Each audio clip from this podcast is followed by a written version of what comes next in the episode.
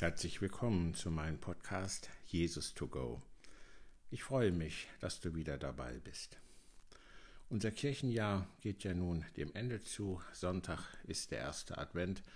Und so möchte ich mich einmal der Zeit Jesu zuwenden, in der er gelebt und gewirkt hat. Möchte auch nochmal ganz besonders auf die Person Jesu Christi hinweisen. Ich habe mich hier an mehreren Literaturstücken gewandt. Aber Peter Seewald, ein bekannter biblischer Journalist, hat ein sehr schönes Buch über Jesus geschrieben. Und darauf beziehe ich mich jetzt in meinem Podcast ganz besonders. Lasst uns doch zuerst einmal einen Blick in die Zeit Jesu werfen.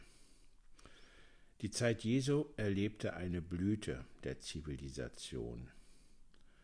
Rom war längst die dominierende und in ihrem Wohlstand alle anderen Städte überragende Metropole der bis dahin bekannten Welt.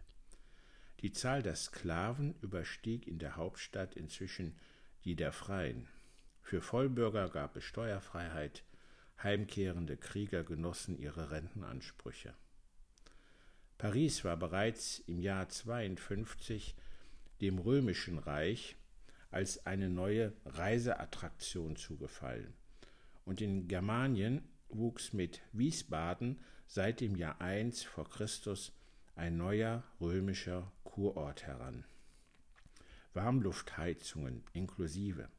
Eine regelmäßige Beamtenpost im ganzen Reich gehörte genauso zu den Reiseerleichterungen wie die Vorteile von Taschensonnenuhren, die damals auf den Markt kamen. Kaiser Augustus, dessen Bild obligatorisch neben Roms Hausgöttern hing, war nun nicht länger nur Kaiser, sondern auch Oberpriester und Gott. Die Galiläer hatten freilich nicht den besten Ruf. Man sagte ihnen eine schlichte Aussprache nach. In Fragen der Religion galten sie als unwissend, in ihrer Jüdischkeit als unzuverlässig. Es sei unmöglich, hieß es, dass aus dem heidnischen Galiläa jemals ein Prophet hervortreten könnte. 300 Jahre vor Christus besaß Alexander der Große ein Weltreich, das größer war als jedes vor ihm. Christus versagte sich alle Vorstellungen von Macht. Er sprach weder von Krieg, noch träumte er von Eroberung und Unterwerfung. Dennoch ist einige hundert Jahre nach seiner Kreuzigung sein Reich größer als alles, was vor ihm war und nach ihm kommen sollte. In der 4000-jährigen Geschichte des Judentums ist Jesus nicht nur der Einzige, der dauerhaft als Messias verehrt wurde, er ist schlechtweg der Mann, der diese Welt stärker veränderte als irgendjemand sonst als aller Revolutionäre, Könige und Erfinder eingeschlossen. Es gibt eine Zeit vor ihm und es gibt eine Zeit nach ihm, in der wir die Jahresangaben mit dem Zusatz Anno Domini versehen, im Jahr des Herrn. Er wurde im wahrsten Sinne das Schicksal der Welt.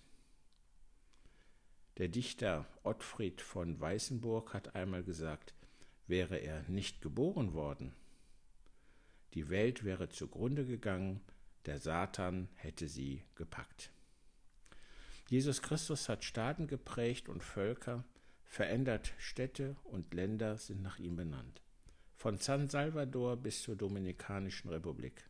Flaggen tragen sein Zeichen, vom Union Jack bis zum Internationalen Roten Kreuz. Die Einteilung des Jahreslaufs rund um den Globus trägt die Koordinaten seines Wirkens mit den Hochfesten Weihnachten, Ostern und Christi Himmelfahrt.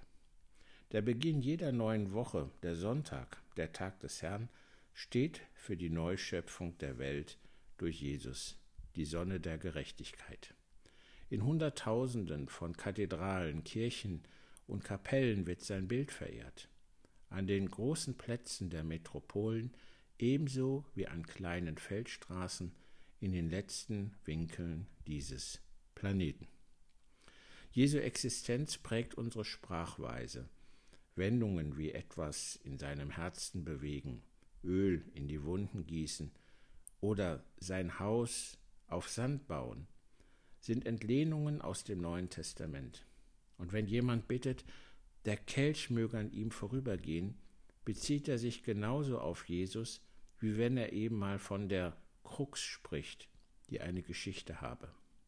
Auch wenn er nicht ahnt, dass damit einmal die Last gemeint war, die Jesus mit dem Kreuz auferlegt wurde. Selbst die Slogans der französischen Revolution Freiheit, Gleichheit, Brüderlichkeit sind ohne Jesus nicht denkbar. Aus dem Christentum und seiner jüdischen Wurzeln bezog nicht zuletzt die marxistische Bewegung ihre Vorstellung von Gerechtigkeit, die Idee von der Gesellschaft als einem Kampfplatz und von Geschichte als einem fortschreitenden Prozess. Jesus Christus ist die beherrschende Gestalt in der Geschichte der westlichen Kultur für nahezu 20 Jahrhunderte. Napoleon hat einmal gesagt, Alexander der Große, Cäsar und ich, Napoleon, wir haben große Reiche gegründet durch Gewalt, und nach unserem Tod haben wir keinen Freund. Christus hat sein Reich auf Liebe gegründet, und noch heutzutage würden Millionen Menschen freiwillig für ihn in den Tod gehen. Jesus hat die Menschheit zu ihren größten Leistungen und menschlichsten Taten inspiriert, ihre besten Eigenschaften herausgefordert und ihre schönsten Künste entstehen lassen. Ohne Jesus gäbe es nicht die einzigartige Musik von Händel, den Messias, Mozart, Ave Verum und Haydn, die Schöpfung. Nicht zu vergessen Palestrina, Orlando di Lasso, Monteverdi, Vivaldi, Beethoven, Bach, Lis, Verdi, Bruckner, Schubert. Denken wir auch an die Bildwerke von Michelangelo, Raphael Rembrandt, Leonardo und Dürer. Van Gogh, es gäbe kein Weltkulturerbe wie die Wieskirche in Oberbayern, keine Pilgerwege von Santiago de Compostela, ja nicht einmal Städtereformen, wie sie in Paris und anderswo aus dem Mittelalter überliefert werden, nämlich nach Osten, gen Orient, dem Anfang des Heils. Die Jesusbewegung eroberte alle Schichten der Bevölkerung und schuf die geistig und wirtschaftlich erfolgreichste Kultur aller Zeiten. Mit einem Gottesbegriff, dessen Symbol nicht der König ist, sondern der Sklave, der letzte unter den Dienern, der anderen die Füße wäscht. Bis heute bekennen sich weit über zwei Milliarden Menschen zu seiner Lehre und Person. Millionen von Organisationen schreiben ihre Programmatik auf die Grundlage christlicher Weltanschauung. Ja, das ist schon beeindruckend, wenn wir uns das immer wieder zu Gemüte führen, wenn wir uns ein bisschen damit beschäftigen, wer dieser Mann Jesus Christus ist und war. Er hat eine hohe Bedeutung in der Vergangenheit wie auch in der Gegenwart. Ja, und wir beschäftigen uns wenigstens einmal in der Woche mit ihm. Ich vermute aber, dass diese Person Jesus Christus dich in deinem Leben viel mehr begleitet, dir viel häufiger Vorbild und Beispiel ist.